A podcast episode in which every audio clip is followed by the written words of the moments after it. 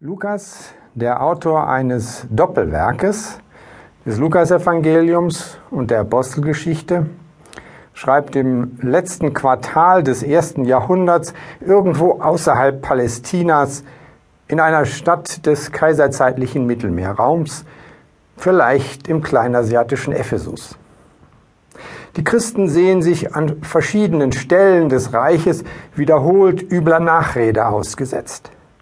Missgünstige Nachbarn tuscheln über allerlei Untaten, gar Mord und Veruntreuen von Geldern, auch über den schädlichen Aberglauben der Christen oder über mangelnde Loyalität gegenüber dem Staat. Ihnen geht der monotheistische Absolutheitsanspruch auf die Nerven. Heidnische Mitbürger, daran gewöhnt, sich in verschiedene Mysterien einweihen zu lassen, schütteln den Kopf wenn da Leute auftreten, die behaupten, den allein wahren Glauben zu vertreten, der mit anderen Religionspraktiken nicht zu vereinbaren sei.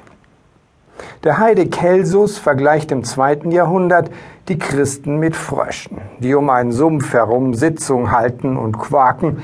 Wir sind es, denen Gott zuerst alles offenbart.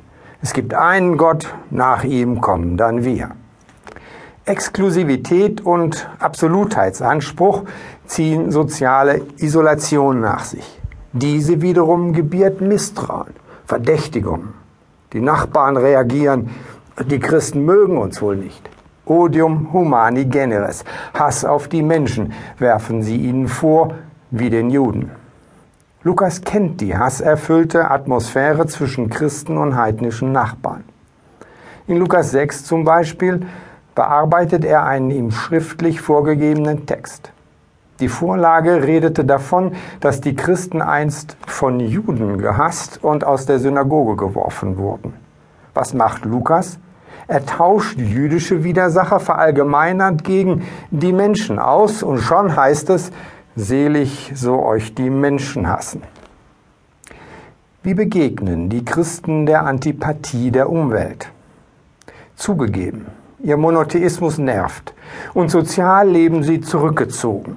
Sie machen nicht alles mit, nehmen nicht an paganen, also heidnischen Opferfesten teil, nicht am Kaiserkult oder zögern öffentliche Ämter anzunehmen, die sie mit heidnischem Kult in Berührung brächten.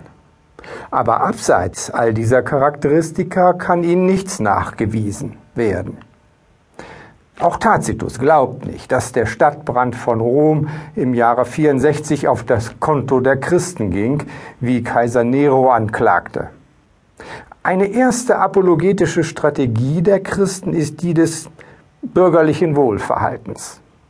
Die christlichen Quellen lukanischer Zeit empfehlen eindringlich, ein moralisch tadelloses Leben an den Tag zu legen, durch bürgerliche Wohlanständigkeit und Loyalität gegenüber dem Staat zu glänzen.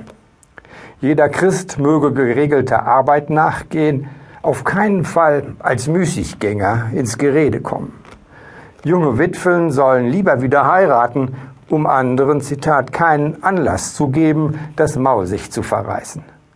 Vor allem christliche Amtsträger müssen so heißt es in den Pastoralbriefen, Zitat, ein schönes Zeugnis haben vor denen draußen, damit sie nicht beschimpft werden.